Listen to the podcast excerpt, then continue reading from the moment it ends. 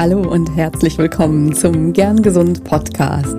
Das ist dein Podcast für mehr Gesundheit mit Leichtigkeit, damit du jeden Tag gern und gesund auf dieser Welt sein kannst. Mein Name ist Dr. Lahn Göttinger und ich freue mich sehr, dass du da bist. Ich freue mich, dass du reinhörst in den Gern Gesund Podcast. Zurzeit geht es ja um Frauengesundheit. Und zwar geht es heute um speziell das Thema Endometriose. Heute tauchen wir in die Welt dieser leider oft übersehenen Erkrankung ein und wir erfahren mehr über die Definition, über Symptome, Diagnose und Behandlungsmöglichkeiten zur Endometriose. Also tauchen wir mal gemeinsam ein und lasst uns noch mal mehr dazu erfahren zu diesem ja oft übersehenen Krankheitsbild. Die Endometriose ist eine schmerzhafte Erkrankung, bei der Gewebe außerhalb der Gebärmutter wächst. Und die Symptome können sehr, sehr vielfältig sein. Typische Symptome, untypische Symptome. Und es dauert deswegen auch oft Jahre, bis eine korrekte Diagnose gestellt wird. Und in dieser Folge sprechen wir über die verschiedenen Aspekte von Endometriose und wir bekommen wirklich super wertvolle Einblicke von einer großartigen Expertin. Ich habe Dr. Nadine Rohloff zu Gast in diesem Gern Gesund Talk. Dr. Nadine Rohloff ist Gründerin von der Endo-App. Sie ist Ärztin, Gynäkologin und sie hat nach dem Studium bis 2018 im Endometriosezentrum im Uniklinik Münster gearbeitet. Und dann fiel ihr eben auf, dass es da Bedarf gibt, noch darüber hinaus Menschen, besonders Betroffene, dazu aufzuklären. Und bei der Endo-App kümmert sie sich um die medizinische und wissenschaftliche Leitung. Denn es ist wichtig, da auch wirklich eine ja, sehr, sehr hochqualitative Expertise ähm, zu haben, aber eben auch individuell auf die Bedürfnisse eingehen zu können. Und deswegen ist mit der Endo-App und mit dem Endometriosezentrum das so, dass es sich wunderbar ergänzt. Aber dazu wird sie uns noch sehr, sehr viel mehr selber erzählen. Also, wenn du mehr über Endometriose selbst erfahren möchtest und auch wissen willst, wie die Endo-App da helfen kann, dann bist du hier heute genau richtig. Und ich wünsche dir jetzt ganz viel Freude mit dem Interview mit Dr. Nadine Roloff.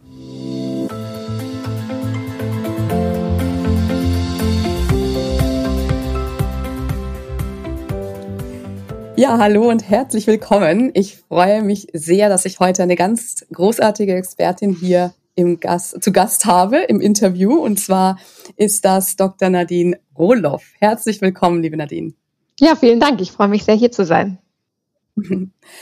Wir wollen über dein Herzensthema sprechen, beziehungsweise über dein Hauptthema, das, was dein, ja, deine Fachexpertise ausmacht. Und das ist auch ein so wichtiges Thema, wie ich finde, Endometriose. Und Endometriose in all ihren Facetten von Symptomen über Diagnostik bis hin zu Therapieoptionen. Und ja, die rückt Gott sei Dank ja langsam in den Fokus, ist ja lange so ein bisschen stiefmütterlich behandelt worden. Kann ich selber auch aus einem eigenen ja, Studium, kann ich mich gar nicht erinnern, ob das es wirklich einen Platz hatte. Und deswegen finde ich es so toll, dass du hier bist um mit uns zu teilen, ähm, ja, wie da der neueste Stand der Dinge ist oder fast neueste Stand der Dinge und ähm, was du ja bisher da mitbringst oder was du Tolles auch gegründet hast, um Endometriose-PatientInnen zu unterstützen. Da gehen wir gleich mal drauf ein. Ähm, äh, erzähl doch mal gerne, wie kamst du zum Thema? Also wie hast du eben als Ärztin nach dem Medizinstudium so für dich beschlossen, dass es dieses Thema wird oder diese Spezialisierung wird am Ende? Ähm, ja, also ich kann mich tatsächlich erinnern, dass es bei uns im Studium thematisiert wurde, aber natürlich ist ein Thema von vielen ne, in der Gün-Vorlesung, mhm. ähm, wo eine halbe Stunde drüber geredet wird.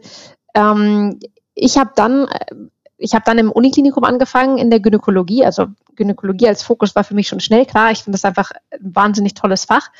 Und ähm, die Uni Münster hat ein sehr großes Endometriosezentrum und das war in meiner Zeit da auch wirklich mein Fokus. Also ich war im Endometriosezentrum, also das war in die Gynäkologie da integriert, bei Operationen dabei auf Station, aber auch in der Sprechstunde und auch in der Forschung.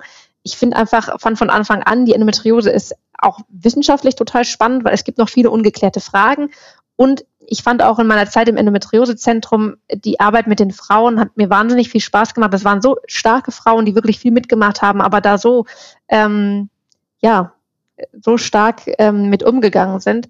Ähm, das ist einfach ein Thema, wo ich auch damals schon fand, das muss einfach viel mehr thematisiert werden. Und genau so ist das gekommen. Schön. Ja, ähm, um ein bisschen vorzugreifen, du bist ja dann ähm, lange in dem Endometriose-Zentrum gewesen und hast jetzt bist du Gründerin der Endo-App. Ähm, Endometriose, haben wir gerade schon gesagt, super, super wichtiges Thema, hat dich einfach schon länger fasziniert. Wie, oder magst du uns gerade mal einen Überblick geben für all diejenigen, die jetzt, denen jetzt das Begriff Endometriose vielleicht noch nicht so viel sagt oder vielleicht auch nochmal so als ja, Überblick, als Erinnerung, was hat es eigentlich mit der Endometriose auf sich? Was ist das? Und ja, wie häufig ist das Ganze auch? Ja, ähm, genau, also Endometriose, wenn man jetzt mal guckt im Lehrbuch, wie ist das definiert, das sind Gebärmutterschleimhaut ähnliche Zellen, die halt außerhalb der Gebärmutterschleimhaut wachsen. Ähm, ich habe sogar so, hatte ich jetzt nicht geplant, aber ich kann es auch einmal hier man sieht, die Gebärmutter ist aufgebaut, ähm, ne, die hat eine Muskelschicht und die hat innen eine Schleimhautschicht. Und da gehören die Zellen hin, aber es gibt Zellen, die sind so ähnlich, das sind nicht die gleichen, das ist ganz wichtig, ähm, sondern die haben ein paar Unterschiede und man weiß noch nicht endgültig, woher die kommen, also warum sind die da, wo sie sind, außerhalb dieser Gebärmutterschleimhaut. Ähm, aber dort, wo sie wachsen, machen sie Entzündungen, sie machen Schmerzen und sie machen Probleme, weil sie auch in Organe reinwachsen.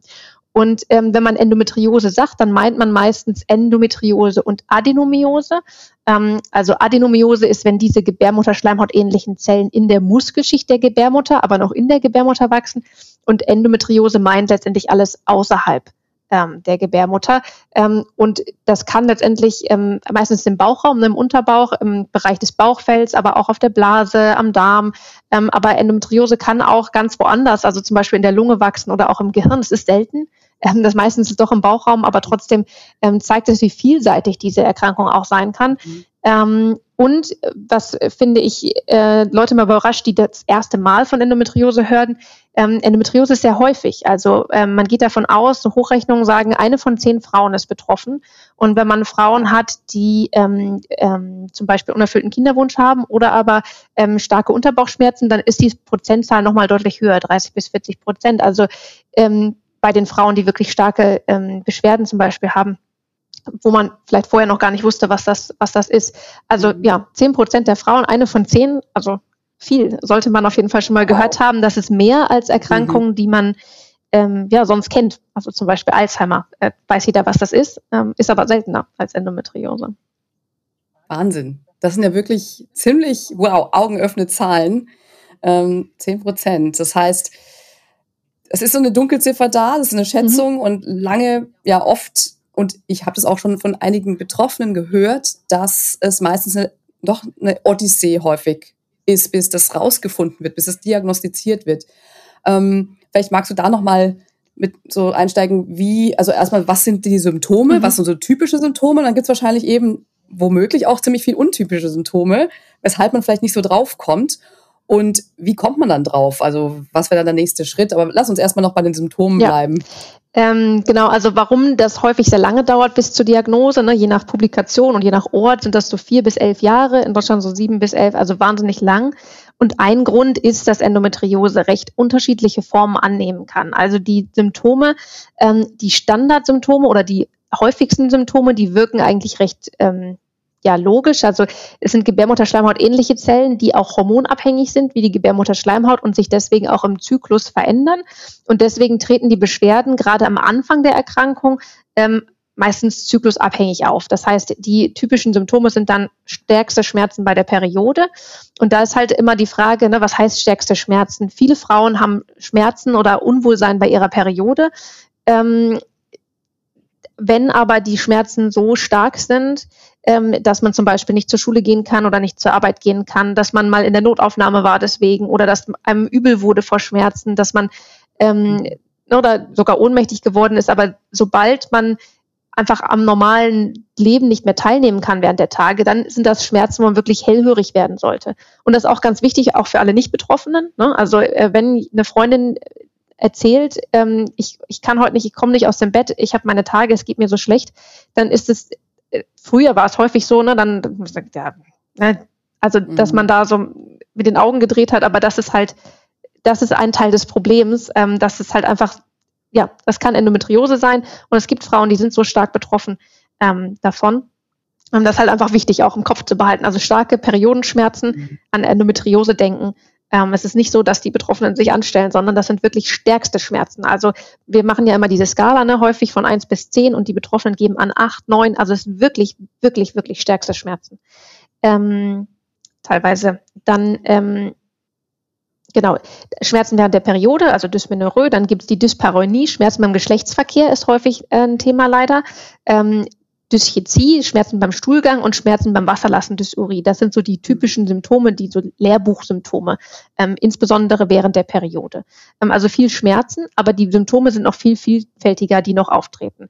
Ähm, bis zu 90 Prozent, je nach Studie, haben auch Fatigue, also wirklich eine, so eine bleierne Müdigkeit, die dann wirklich auch ähm, Probleme macht. Es gibt Blähungen, ähm, unspezifische Darmbeschwerden, weswegen häufig ähm, gerade auch zum Beispiel in der Allgemeinmedizin, dann, wenn man jetzt eine Frau hat, die hat unspezifische Darmbeschwerden und man weiß vielleicht nicht, kommt es vielleicht zyklisch, dann wird eher an Reizdarm gedacht zum Beispiel. Ne? Mhm. Ähm, mhm. Und ähm, ja, das sind so Beschwerden. Es gibt auch so Sachen wie Blut im Stuhl, Blut im Urin. Es gibt eine ganz große Bandbreite auch von äh, Rückenschmerzen, Schmerzen, die die Beine ausstrahlen, wenn auch Nerven betroffen sind. Also je nachdem, wo diese Zellen wachsen, können die Symptome sehr unterschiedlich sein.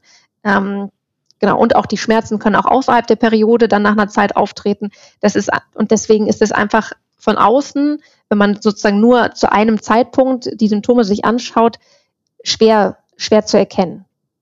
Mhm ist auch nicht immer so, dass es mit der Periode aufhört. Also es kann ein Hinweis sein, ja. wenn es so ist, aber es ist dann nicht so, dass man sagt, ach, das ist ja unabhängig von der Periode, also ist es wahrscheinlich Genau, so kann man es halt nicht sagen, genau. So Häufig ist es mhm. so in der Geschichte, wenn man sich das anhört, dass es erst periodisch an, in der Periode angefangen hat und dann auch außerhalb war und mit der Zeit halt mehr geworden ist, dass es auch außerhalb der Periode, aber das, das ist nicht, genau, es gibt nicht ähm, dass man sagen kann, oh, es ist nicht immer nur während der Periode, dann ist nicht mhm. Endometriose, sondern im Gegenteil, auch das kann ähm, kann Endometriose gut sein. Ja, ja. Spannend. Ja, das heißt also wirklich genau hinschauen und solche Schmerzen wirklich ernst nehmen. Das ist, glaube ich, du sagst ja vorhin eben auch Teil des Problems, dass eben Menstruationsbeschwerden oft so, hm, oder aber auch Darmbeschwerden, ne? Mhm. also unerklärliche Darmbeschwerden, man guckt so mal drüber und sieht, findet nichts, ähm, was wirklich jetzt so einem ins Auge springt. Ja, dann ist jemand irgendwie vielleicht zu empfindlich oder so. Und da halt nicht locker lassen und wirklich schauen, schauen, schauen. Ja. Was schaut man denn da genau? Wie geht das los mit ja. der Diagnostik? Ganz wichtig ist die Anamnese, weil ich habe gerade gesagt, die Symptome können sehr unterschiedlich sein. Aber wenn man Erfahrung hat und weiß, wonach man schaut, dann ist es schon so, dass man aus der Anamnese schon sehr gut auch ähm, da die Idee bekommen kann, das ist Endometriose. Ne? Mhm. Ähm, und dann ist es natürlich die gynäkologische Untersuchung, die da eine Rolle spielt. Ähm, es ist jetzt nicht so, dass man jedes Mal unbedingt die äh, Endometrioseherde wirklich fühlen kann bei der gynäkologischen Untersuchung, aber es geht auch darum, wie sind die Schmerzen, wie ist die Beckenbodenverspannung, ist häufig auch ein Thema bei mhm. äh, Endometriose und manchmal kann man die Herde auch fühlen. Ähm, ist auch ganz wichtig, ähm, vielleicht für die ne, ähm, für die Untersuchung. Ähm, das ist jetzt für Betroffene nicht so relevant, aber für Ärzte, ne, eigentlich muss man für eine Endometriose-Untersuchung wirklich auch ähm, rektal und vaginal gleichzeitig tasten, weil man dann wirklich den Beckenboden abtasten kann. Das wird häufig in der normalen Vorsorgeuntersuchung gar nicht unbedingt mhm. gemacht, aber das würde eigentlich dazugehören. Mhm. Ähm, und dann ist auch der Ultraschall erstmal eine große Hilfe, um erstmal eine Einschätzung zu machen. Ähm, manche Endometriose-Formen, also zum Beispiel Endometriose-Zysten, die kann man ganz gut unterscheiden von anderen ähm, Eierstockzysten im Ultraschall. Manche große Herde kann man sehen. Adenomiose, also das in der Gebärmutterwand, kann man äh, gute Hinweise im Ultraschall finden. Aber was beim Ultraschall ganz wichtig ist, ist, wenn man keine Endometriose sieht, dann heißt das nicht, dass keine da ist. Also wenn man eine sieht, klar, dann, äh, oder wenn man, wenn man Endometriose-Herde sieht, dann kann man sagen, okay, ist recht wahrscheinlich. Ähm, aber es ist so dieses Gesamtbild, was einen dann dazu bringt, okay, würde man vielleicht eher eine OP machen oder nicht? Oder würde man einen Therapieversuch machen oder nicht? Ähm, weil, oder nochmal ein MRT, um sich das nochmal anzuschauen. Also das sind so die Optionen, die man hat, neben der gynäkologischen Untersuchung und Anamnese, ähm, Ultraschalluntersuchungen, MRT und der Goldstandard zur Diagnose ist wirklich immer noch die Operation, weil wenn man eine Bauchspiegelung macht und man schaut rein, dann kann man kleine Herde am Bauchfell sehen. Und es ist leider so, dass auch diese kleinen Herde starke Beschwerden machen können. Also es ist leider nicht so, dass wenn man keine sieht im Ultraschall, keine da ist. Das ist ganz wichtig. Und deswegen ist es wirklich auch so ein Detektivspiel. Ähm, manchmal macht man auch noch so Sachen wie ähm, eine Darmspiegelung oder so, wenn wirklich im Darm was ähm, vermutet wird. Aber eigentlich ist der normale Weg, ähm, entweder dann zu sagen, okay, es, ich halte es für wahrscheinlich nach der Untersuchung und Ultraschall oder MRT und wir machen zum Beispiel eine hormonelle Therapie oder aber zu sagen, okay, auch Teil der Therapie wäre die OP. Wir denken, wir können, ähm, wenn da, wir gucken rein, wenn da was ist, nehmen wir es weg. Ähm, dann ist die OP auch zur Diagnose eigentlich der Goldstandard, dass man eine Probe entnimmt und es ins Labor schickt, um eben diese Zellen, die Gebärmutterschleimhaut ähnlichen, nachzuweisen. Was aber wiederum nicht heißt, dass jeder automatisch eine OP machen muss. Das ist, finde ich, immer ganz wichtig zu sagen. Sondern wenn man die OP macht, will man auch gleich operieren und es wegmachen, dass es wirklich auch therapeutisch ähm, einen Benefit hat, sozusagen. Ja. Ja.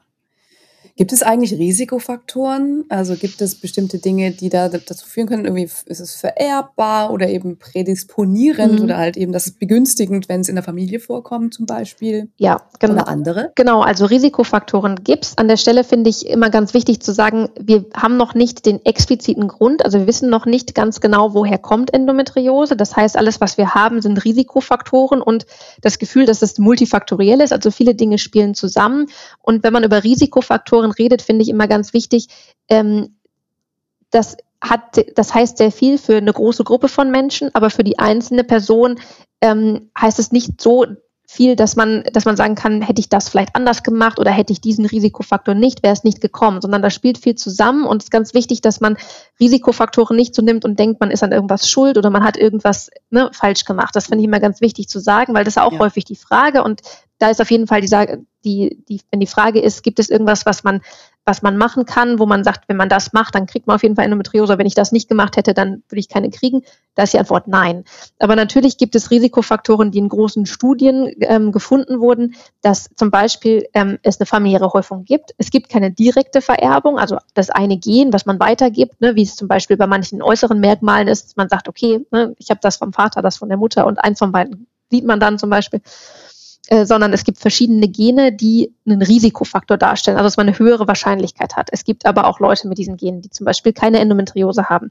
Aber das ist auch ein mh, hm, Faktor, der wichtig ist, die familiäre Häufung. Also man hat schon ähm, Endometriose dann gehäuft in Familien und das führt natürlich dazu, dass dann gesagt wird, ja, das ist normal, ne, dass dir so geht. Mir ging es auch so. Also das ist etwas, mhm. was wir sozusagen aus dem gesellschaftlichen Kontext noch, ähm, was sozusagen die Gesellschaft noch als Ganzes lernen muss, damit das eher auffällt. Ähm, es gibt auch Risikofaktoren, die so ein bisschen ähm, in Richtung Entzündungsprädisposition ähm, gehen oder so etwas wie äh, frühe, ähm, wenn die erste Periode sehr früh kommt zum Beispiel. Mhm. Ähm, aber das sind alles so Risikofaktoren, die sagen für den Einzelnen ähm, dann wieder weniger aus, ne? sondern es ist nur so eine allgemeine Sache. Ja. Ist ja auch sehr gut zu wissen dann. Und auch schön, dass du es nochmal betonst, ne, dass es darum geht, eben nicht irgendwo eine Schuld zu haben oder irgendwas falsch gemacht zu haben. Ähm, man kann eben nur das ja, letztendlich das Beste machen. Da kommen wir gleich auch nochmal darauf, was man selber auch machen kann. Jetzt würde ich dich gerne noch fragen, was gibt es denn für Therapieoptionen so grundsätzlich? Mhm. Ähm, jetzt aus wissenschaftlich-medizinischer Sicht oder sagen wir mal aus medikamentöser Operation. Also welche Optionen gibt es ja? Die OP hast du schon angesprochen. Vielleicht kannst du da auch nochmal kurz sagen, wie das da abläuft und welche Alternativen es gibt. Mhm. Also gerade wenn man auch einen Verdacht hat, aber jetzt noch sagt, nee, und okay, eine OP ähm, braucht es jetzt nicht oder wir warten jetzt nochmal und gucken erst mal anders. Wie kann man da vorgehen? Genau, also die OP ist eine Säule, was man machen kann. Ähm, das wie das abläuft, ist normalerweise per Bauchspiegelung. Also es gibt auch andere Fälle, aber normalerweise kann man das äh, minimalinvasiv machen. Das heißt, man geht mit Instrumenten ähm, und einer Kamera rein. Das heißt, sind kleine Schnitte außen. Das können trotzdem große OPs sein, ähm, je nach Ausdehnung. Ne? Das finde ich auch immer ganz wichtig zu sagen. Dann sind die Wunden nur innerhalb. Das heißt, man muss sich schonen danach. Ähm, es sind trotzdem OPs. Ähm, aber klar, die äußeren Wunden sind kleiner und die Heilungszeit ist dann ähm, von, für die Bauchdecke deutlich geringer. Ähm, genau, das macht man gerne auch äh, am Anfang, weil man dann das Gefühl hat, man nimmt die Herde weg und dann hat man eine längere Zeit, wo im besten Fall keine Beschwerden sind. Je häufiger man das macht oder auch natürlich, ob die Patientin das möchte, dann wird man restriktiver. Ne? Also es ist nicht für jede Patientin die OP die richtige Variante. Ähm, eine andere Säule sind hormonelle Therapien. Das wird auch häufig kombiniert. Ähm, das heißt, es gibt ein Gestagen, ein, eine hormonelle Therapie, die so ist wie, ähm, wie die anderen Gestagenpillen, die aber für die Endometriose zugelassen ist. Ähm, das ist das Dienogest. Ähm, es ist aber auch so, dass man andere hormonelle Mittel, also andere Gestagene, da gibt es noch Disogestrel, Levonorgestrel, ähm, aber auch kombinierte Kontrazeptiva, also die normale Pille, wie man es nennt, ne, ja auch wahnsinnig viele verschiedene Möglichkeiten hat an ähm, Wirkstoffen, ähm, auch nutzen kann. Also das finde ich auch immer ganz wichtig. Endometriose-Therapie, das steht auch so in den Leitlinien, da wir noch nicht endgültig wissen, woher kommt es jetzt genau, ähm, hm. ist es ja etwas, ähm, wo wir nicht sagen können, jetzt machen wir die Therapie und dann ist es für immer weg, sondern deswegen ist der ganz große Fokus der Therapie die Lebensqualität, also Lebensqualitätsverbesserung. OP, ja, wenn wir das Gefühl haben, wir nehmen die Herde weg und danach wird es besser. Oder man kann ein Organ ähm, wiederherstellen, was, was betroffen war. Ähm, Hormontherapie ist auch der Fokus. Es soll besser werden. Das heißt, ich sage das deswegen, weil natürlich hormonelle Therapien, viele Leute vertragen die ganz wunderbar und andere Leute haben Nebenwirkungen. Und dann ist, mhm. gilt es, geht es halt darum, eine hormonelle Therapie zu finden, mit der man klarkommt, die wirklich die Lebensqualität mhm. verbessert, weil die hormonelle Therapie ist symptomgetrieben. Das hemmt das Wachstum, das führt dazu, dass es vielleicht später oder weniger doll wiederkommt. Ähm, aber es ist nicht so, dass man die Hormone nimmt und dadurch gehen die Herde weg. Und deswegen geht es wirklich darum, Symptomkontrolle. Häufig nimmt man die dann im Langzyklus ein, je nachdem, welche das ist, ähm, und hat keine Periode mehr. Das heißt, die Symptome werden weniger, die Symptome sind weg. Das Voranschreiten wird gebremst. Ähm, aber deswegen wirklich über Nebenwirkungen reden und sonst die, das, das Mittel wechseln. Ähm, ein ganz wichtiger Bereich der Therapie ähm, ist auch Kinderwunschtherapie. Also Frauen mit Endometriose haben ähm, es etwas schwerer, schwanger zu werden. Das kommt dann auch auf die Ausprägung an, aber deswegen ist die Kinderwunschtherapie, wenn es einen unerfüllten Kinderwunsch gibt, ähm, ein wichtiger Bestandteil. Ähm, und was es dann noch gibt und was immer mehr in den Fokus kommt, ist wirklich die multimodale Therapie, multimodale Schmerztherapie, aber auch multimodal auf die Endometriose angewendet. Also das heißt, dass man wirklich ähm, ja, multimodale Schmerztherapie ist etwas, was nicht nur bei der Endometriose eingesetzt wird, sondern wirklich bei chronischen Schmerzen. Und dass das wichtig ist, versteht man auch, wenn man sich anguckt, was heißt chronische Schmerzen. Und chronische Schmerzen sind meistens definiert als Schmerzen, die über drei bis sechs Monate anhalten. Und das hat man, wenn man sich allein die Diagnosezeit anguckt, ja schnell erreicht.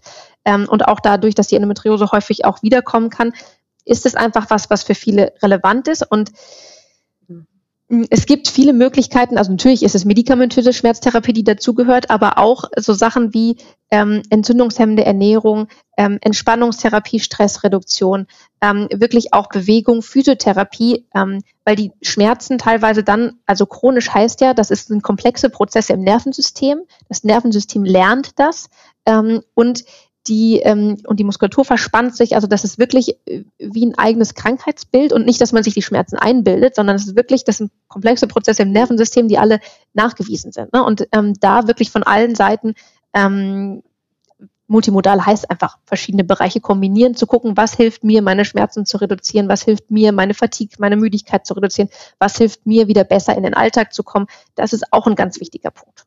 Es gibt auch noch andere Sachen, wie die auch irgendwie zur multimodalen Schmerztherapie dazugehören oder aber auch ähm, immer wieder angeschaut werden, sowas wie Osteopathie, äh, Bindegewebsmassagen. Aber da geht es wirklich darum zu finden, was, was hilft einem selber. Ähm, genau. Das ist so der aktuelle Stand. Ja, also da wirklich schauen, dass man auf allen, auf allen Ebenen das Wohlbefinden verbessern kann und das sich auch lohnt, weil letztendlich, wie du es äh, schon auch schön erklärt hast, dass das ähm, Nervensystem eine große Rolle spielt, dass es nicht einfach eben nur diese ja, diese Herde allein, sondern dass es letztendlich auch fast wie so eine systemische Erkrankung wirkt. Also, dass da unser Nervensystem betroffen ist, dass auch die, ja, die Stimmung beeinträchtigt sein kann. Ähm, kannst du da auch noch mal Gibt es da ähm, Erkenntnisse? Ich habe neulich erst auch einen Kommentar gelesen, dass ähm, es zu Depressionen kommen kann im Rahmen einer Endometriose, dass es zum Teil das nicht anerkannt ist. Da war ich ein bisschen, war mir selbst nicht so ganz klar. Ist, ist das, ähm, ja, ist das häufig? Ist das was, was ähm, also, ja. dann wirklich eine handfeste Depression entstehen kann, Stimmung ja, verschlechtert sein kann? Auf jeden Fall. Das, ähm, die Kombination ähm, psychologische Erkrankungen und äh, Endometriose ist ähm, ja ist, ist wichtig und ist aber auch in der Diskussion ähm, nicht so einfach, weil über lange Zeit ähm, viele Frauen die Erfahrung gemacht haben, dass gesagt wurde, ja, wir finden nichts, ne, weil nicht an Endometriose gedacht wurde. Sie bilden sich das ein, das sind psychische Beschwerden. Deswegen ist ganz wichtig zu sagen, Endometriose ist keine psychologische Erkrankung, sondern eine somatische, eine körperliche Erkrankung. Aber natürlich, äh, und da gibt's halt auch Studien zu, es ist nicht erst die psychologische Erkrankung da, sondern erst die Endometriose und das ist eine Belastungssituation. Das sind starke Schmerzen, die Betroffenen werden teilweise lange nicht ernst genommen und das ist eine Kombination aus Schmerz, Einschränkung ähm, und Hilflosigkeit, die natürlich auch dazu führen kann, dass man psychologisch belastet ist und irgendwann auch eine psychologische Erkrankung wie zum Beispiel Depressionen entwickelt. Und deswegen, also es ist ja ganz, also es macht ja Sinn, ne? wenn man lange belastet ist, dann können solche Erkrankungen ähm, eher entstehen, als wenn man diese, wenn man Endometriose zum Beispiel nicht hätte. Und deswegen ist es so, dass Endometriose-Betroffene in Studien ähm, häufiger psychologische Erkrankungen wie Depressionen, aber auch Angststörungen haben als Frauen, die keine Endometriose oder betroffene äh, Menschen, die keine Endometriose haben.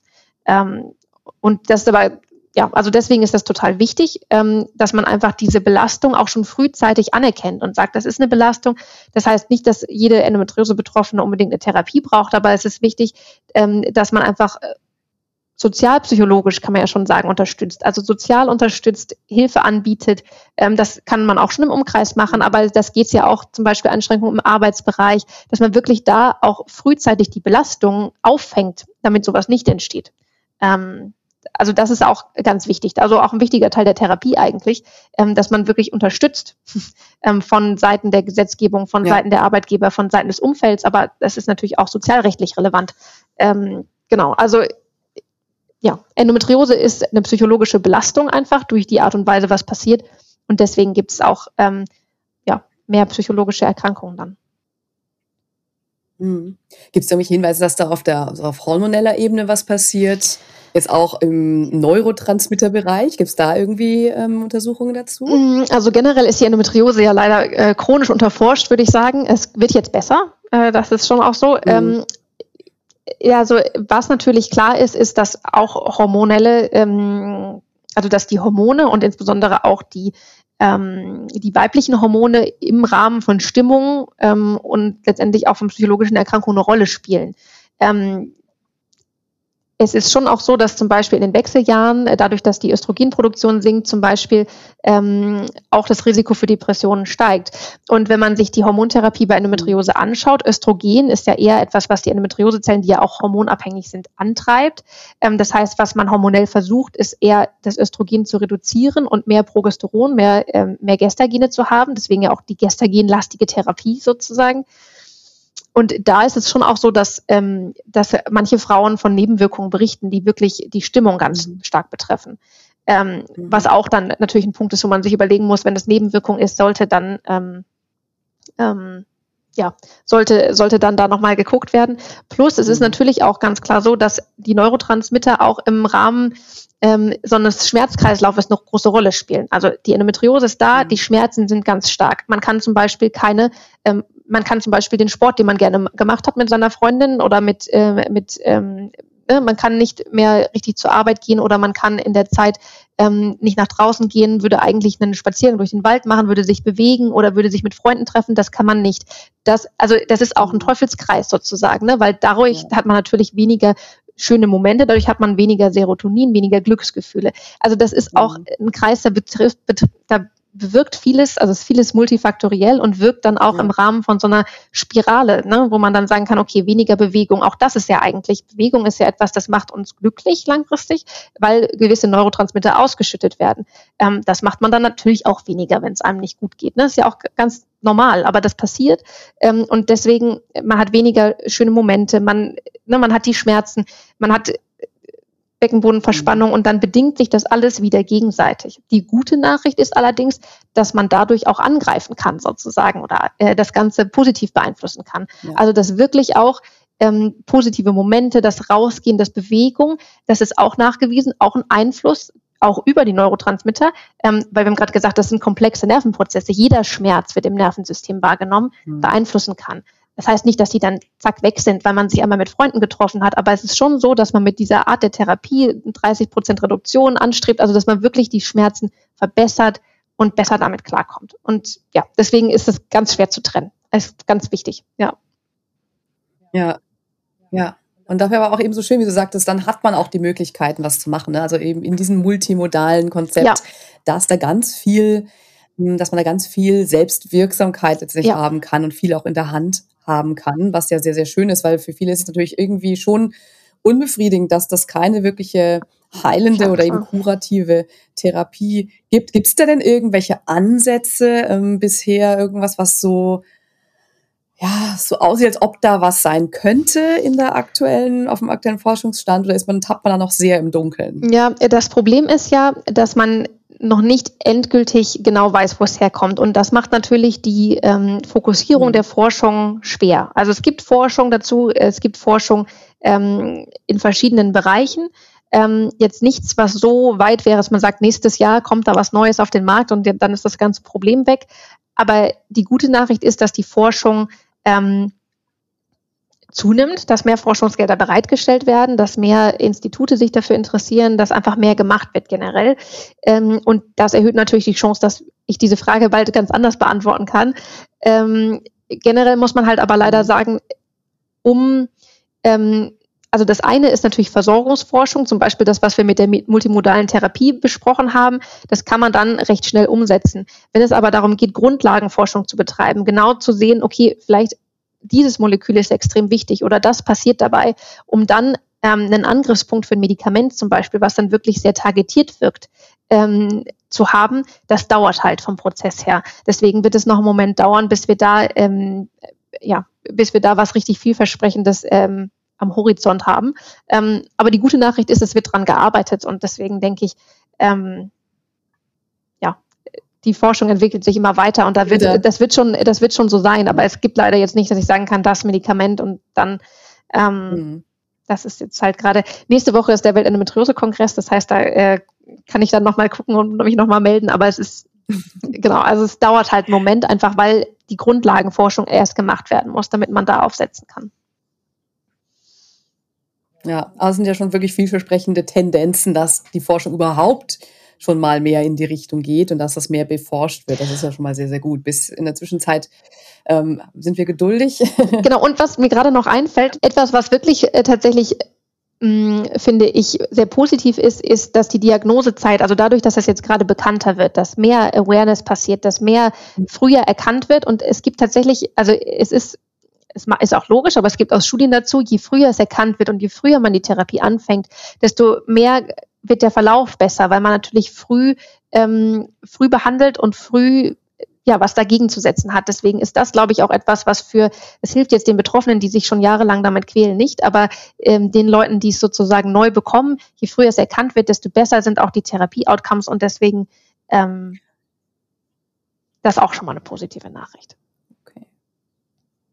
Super, ja, das wollte ich mich auch gerade fragen, was für, ein, was für ein Verlauf so zu erwarten ist. Ne? Du sagtest ja, wenn man es früher erkennt, ist es auch ja einfacher, die Symptome so im Griff zu halten.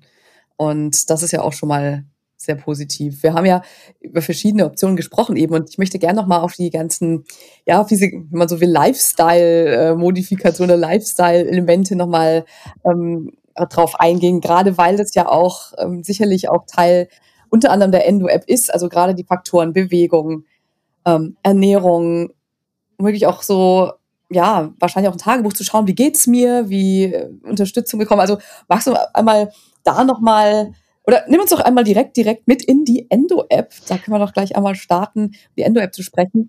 Ähm, ich bin nämlich schon ganz neugierig, was diese Endo-App alles kann und die soll ja Frauen eben unterstützen, ähm, die betroffen sind. Ähm, erzähl mal gerne. Genau, ja, das passt ganz gut zusammen, weil natürlich ähm, diese multimodale Therapie, das ist zum einen etwas, was man in Zentren machen kann, aber vieles kann und muss man, damit es funktioniert, auch in den Alltag integrieren. Und das ist genau das, was die ähm, was die Endo-App macht. Viele Dinge der multimodalen Therapie, ähm, zum Beispiel Ernährung, Stressreduktion, Entspannungstechniken lernen, aber auch zu verstehen, wie funktionieren Schmerzen, ähm, was passiert da genau bei der Endometriose, ähm, weil was wir verstehen, das macht uns weniger Angst, ne? ähm, dass man wirklich da ähm, mitgenommen wird, dass man versteht, welche Bewegung ist für mich gut, was für Physiotherapieübungen, Beckenbodenentspannung zum Beispiel können mir wirklich helfen, was kann ich machen, um die Schmerzen beim Sex zum Beispiel in den Griff zu bekommen, beziehungsweise wie kann ich darüber reden, weil es geht ja gar nicht immer nur um in den Griff zu bekommen, sondern das Ganze in der Kommunikation mit dem Partner aufzuarbeiten. Es geht ja nicht um Funktionieren, sondern es geht mhm. darum, gemeinsam ne, eine Sexualität zu finden, die ähm, auch für die Betroffene mhm. einfach ähm, ja, herauszufinden, was will ich und wie setze ich es um. Ähm, und ähm, genau, also all diese Dinge, alles, was man selber machen kann und wo es wirklich ähm, wichtig ist, dass man das ähm, ja, regelmäßig macht. All das haben wir in die Endo-App integriert. Ähm, die Endo-App hat ein Tagebuch. Das ist auch, ähm, Schmerztagebuch ist auch etwas, was man in der ähm, Schmerztherapie macht. Und bei uns ist dann halt ein Endometriose-Tagebuch, also sehr detailliert auch und zugeschnitten auf die ähm, Endometriose. Das heißt, man kann aber auch effizient, also so ist es programmiert, ne, dass man effizient seine Sachen schnell runter dokumentieren kann. Ähm, und aber auch sehr spezifisch ähm, Aktivitäten, Symptome, aber auch sowas wie Arztbesuche, um das alles auf einen Blick zu haben. Und wir haben ja gesagt, man soll herausfinden, was für einen selber funktioniert, dann wirklich auch schauen kann, was hat das jetzt für mich gemacht? Also wie geht's mir im Vergleich zu vor zwei Wochen mhm. oder vier Wochen oder acht Wochen? Ähm, und dann ist natürlich integriert in die Endo-App wirklich Anleitung von Expertinnen, ähm, die wirklich dann erklären, anleiten. Also wir haben Lernmodule, wo man lernt, ne? also Lernmodule, wo man lernt, ähm, wo Dinge strukturiert erklärt werden, wie zum Beispiel was die Endometriose angeht, aber auch strukturiert angeleitet werden. Wie lerne ich mich zu entspannen? Wie ähm, wie macht, also wirklich auch Kurse machen kann zu progressiver Muskelrelaxation, zu autogenem Training, also all die Entspannungstechniken, die auch wissenschaftliche Evidenz haben, dass man findet, was funktioniert für mich, was mache ich wirklich gerne. Wir haben auch eine Psychologin, die wirklich auch über die wichtigen psychologischen Themen spricht. Wir haben ja gesagt, Belastung, aber auch zum Beispiel Partnerschaftskommunikation, aber auch mh, hm, Akzeptanz und Commitment, ähm, ähm, Verhaltenstherapie, was kann ich machen, ähm, wie gehe ich mit negativen Gefühlen ähm, um, wie gehe ich aber auch mit dieser schwierigen Situation einfach um. Ähm, wo finde ich Hilfe? Auch ganz wichtig, ne? so ein bisschen im äh, Gesundheitssystem. Was gibt es überhaupt für Angebote für mich, dass man da versteht, wo kann ich hingehen? Ähm, Ernährung, also was gibt es zum Beispiel schon zur Endometriose gerichten oder zur Ernährung, ähm, ja, die entzündungshemmend ist, ist letztendlich äh, da das Geheimnis. Ähm, also all diese Dinge strukturiert und aber auch als Übungen, die dann passend zu den Symptomen vorgeschlagen werden, um da möglichst schnell ins Tun zu kommen und wirklich selber was machen zu können. Ähm, das ist so der, der Kern. Ähm, und dann gibt es noch so ein paar andere Sachen, wie zum Beispiel eine SOS-Liste, dass man wirklich, wenn der Schmerz kommt, nur auf den Knopf drücken muss und sieht, was hat mir gehalt, geholfen. Solche Sachen, um wirklich das Selbstmanagement mhm. strukturiert und auch wissenschaftlich basiert zu erlernen. Weil am Ende des Tages gibt es auch im Internet viel, viele Informationen.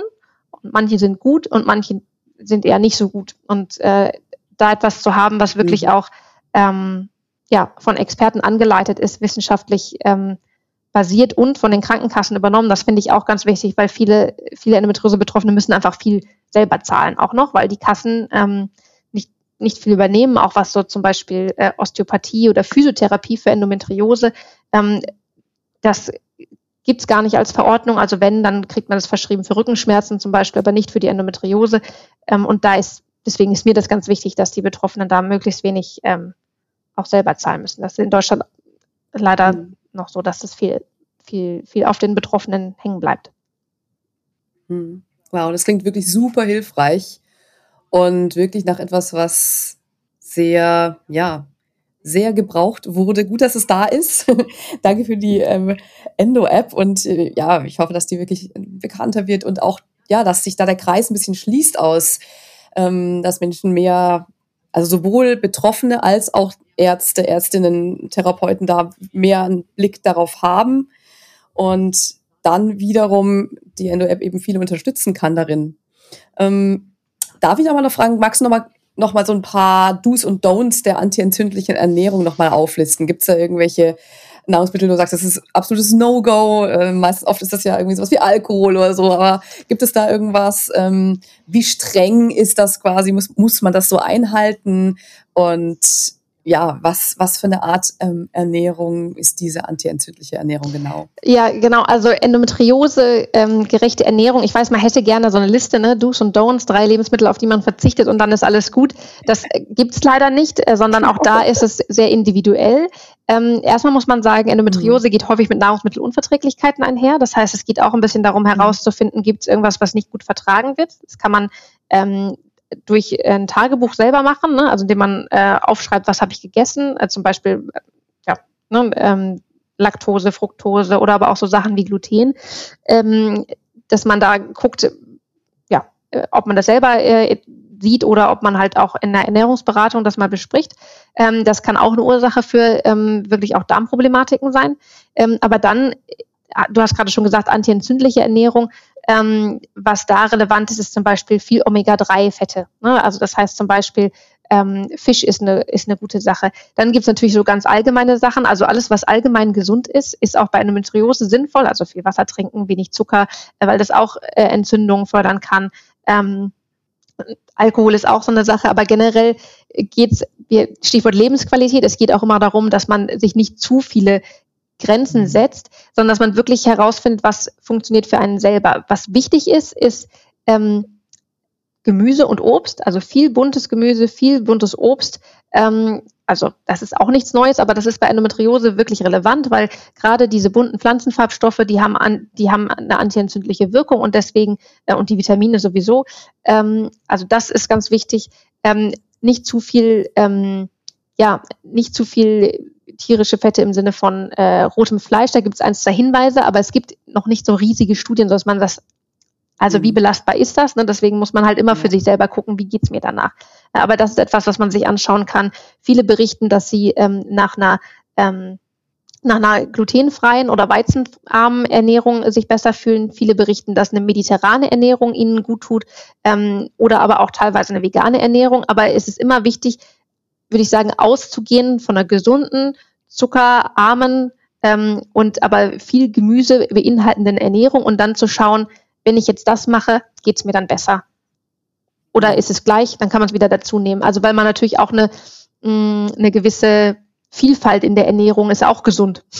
Deswegen, ähm, ja. ja, also ganz mehr einschließen als rauslassen. Genau, genau. Ähm, aber generell, genau, also antientzündliche Ernährung gibt es wirklich nicht zu viele tierische Fette, viele Omega-3, ähm, also wirklich Fisch zum Beispiel ist eine gute Sache, viel Gemüse, ähm, viele gute Öle, also zum Beispiel sowas wie äh, Rapsöl. Ähm, also gibt es verschiedene, es gibt verschiedene Fette zum Beispiel, ne, wo manche besser sind. Ähm, also da kann man ähm, auch schon mit kleineren Sachen schon viel bewirken. Äh, und da muss man einfach gucken, gibt es irgendwas, worauf man wirklich reagiert oder gibt es irgendwas, was für einen selber nicht funktioniert und dann da weiter aussortieren. Ähm, genau. Super. Gibt es ähm, Empfehlungen für Supplemente? Ähm, also das ist sehr unterschiedlich. Es gibt ein paar Studien, ähm, die zeigen, dass es wichtig ist, genug zu bekommen. Also es, es ist ja nicht immer je mehr, desto besser. Ne? Da gibt es meistens so einen Korridor. Zu wenig ist schlecht, zu viel ist irgendwann auch schlecht. Ähm, und deswegen ist es was, was man gut mit einem Arzt besprechen kann. Es gibt Ärzte, die empfehlen äh, Magnesium oder zum Beispiel Vitamin äh, B-Vitamine, ähm, wo es auch ein, zwei Studien zu gibt. Aber man muss sagen, die Studienlage ist jetzt nicht so wahnsinnig groß. Ich habe auch schon über Omega-3-Fette geredet, ne? das, äh, das gibt's ja auch. Ähm, also das sind so die Sachen, die immer mal wieder erwähnt werden. Ähm, das kommt aber auch so ein bisschen darauf an, wie ernährt man sich.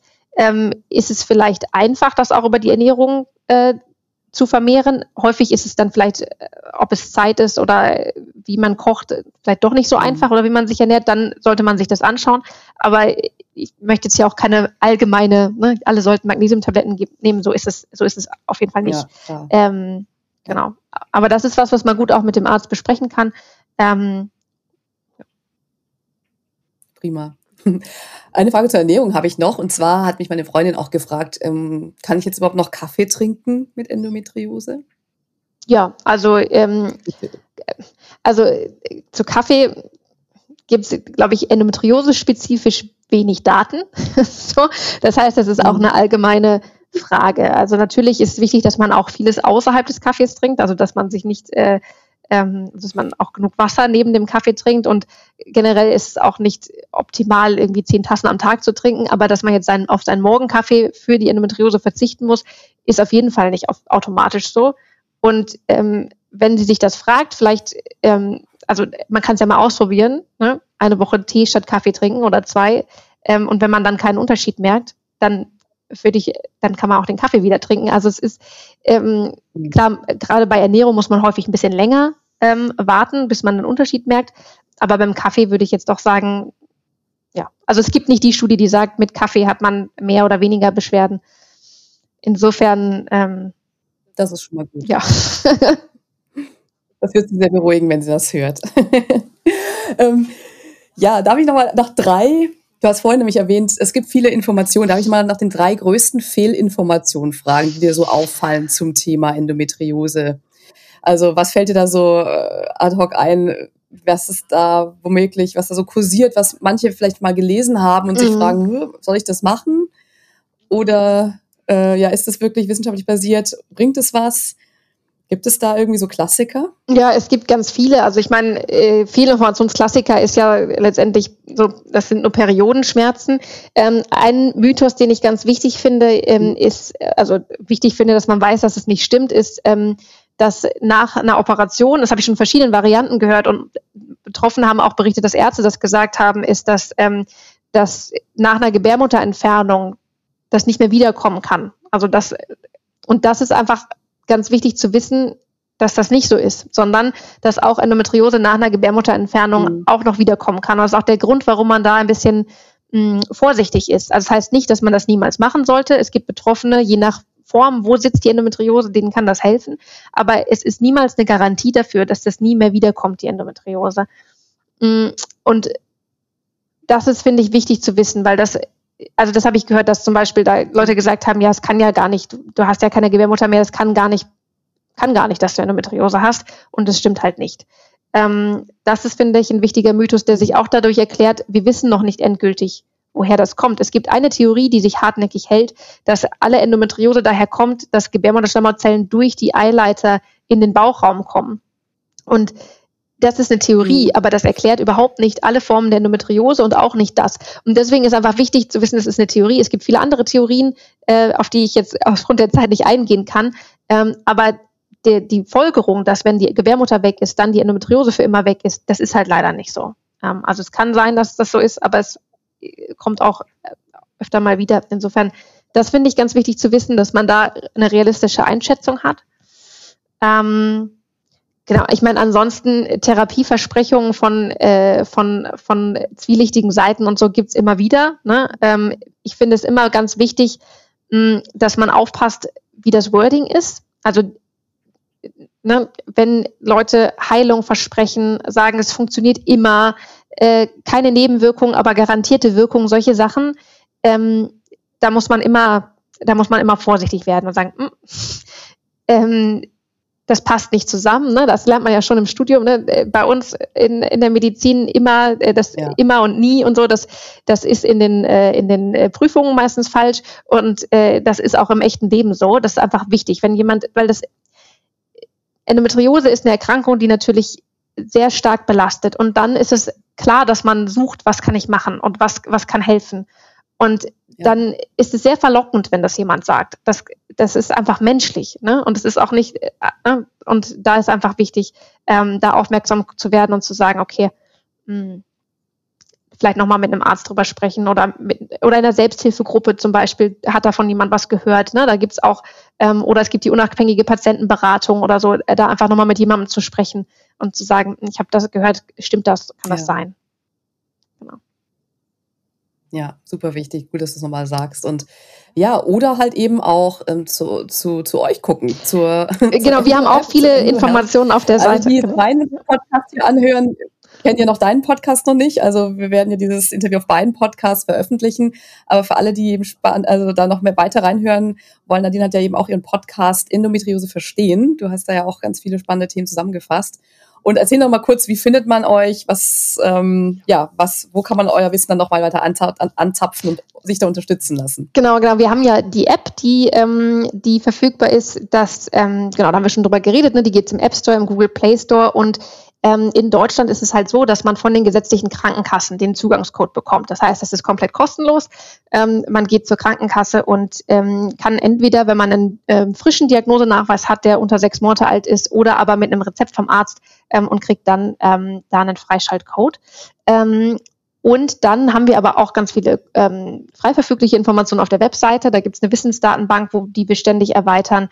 Ähm, übrigens auch äh, eine für Ärzte, auch ganz interessant vielleicht. Ähm, und wir machen auch CMI-Veranstaltungen für Ärzte. Ähm, genau. Und auf Instagram haben wir, haben wir Sachen, wir haben den Podcast, also letztendlich auf verschiedenen Medien. Häufig hat man ja so ein Lieblingsmedium. Die einen surfen gerne bei Google oder die anderen äh, sind gerne bei Instagram.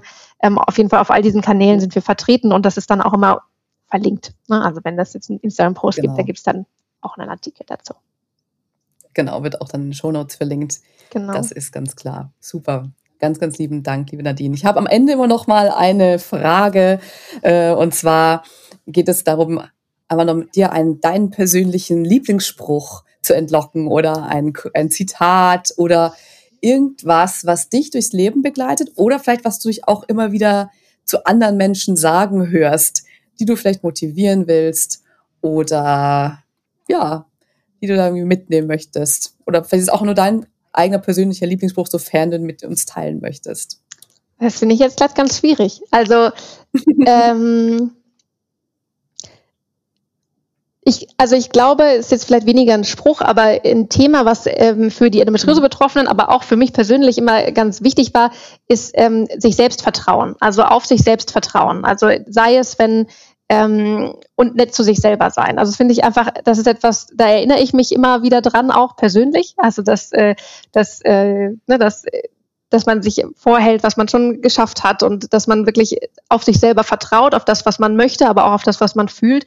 Und das ist halt auch bei der Endometriose ganz wichtig, sich nicht ähm, ne, das Gefühl für den eigenen Körper oder für das, was für einen selber am besten ist, absprechen zu lassen, wenn einen jemand nicht ernst nimmt. Und das finde ich einfach ganz, ganz wichtig. Ähm, ist jetzt kein Spruch, aber das fällt mir so gerade äh, am ehesten ein. Mega schön super wichtig, gar nicht so banal, ne? Und auch das Netz zu sich selbst zu sein und sich da zu vertrauen, finde ich super kraftvoll. Vielen, vielen Dank. Und das finde ich rundet das jetzt noch sehr, sehr schön ab. Sei denn, wir haben noch was ganz Wichtiges vergessen du möchtest noch was loswerden. Ich glaube, wir haben wirklich super tollen Überblick gegeben. Ja, vielen Dank. Und, ja, das schöne Gespräch. Danke dir. Das äh, war mir eine große Freude, mit dir zu plaudern und über das wirklich wichtige Thema. Und lass uns die Daumen drücken, dass da nächste Woche auf dem Endometriose-Kongress noch weitere spannende Erkenntnisse ja. dann rauskommen und dass es in Zukunft auch so sein wird. Ganz lieben Dank. Danke, Danke für deine Zeit. Danke für deine Arbeit. Und ja, bis ein andermal. Danke. Vielen Dank. Ciao. Ciao.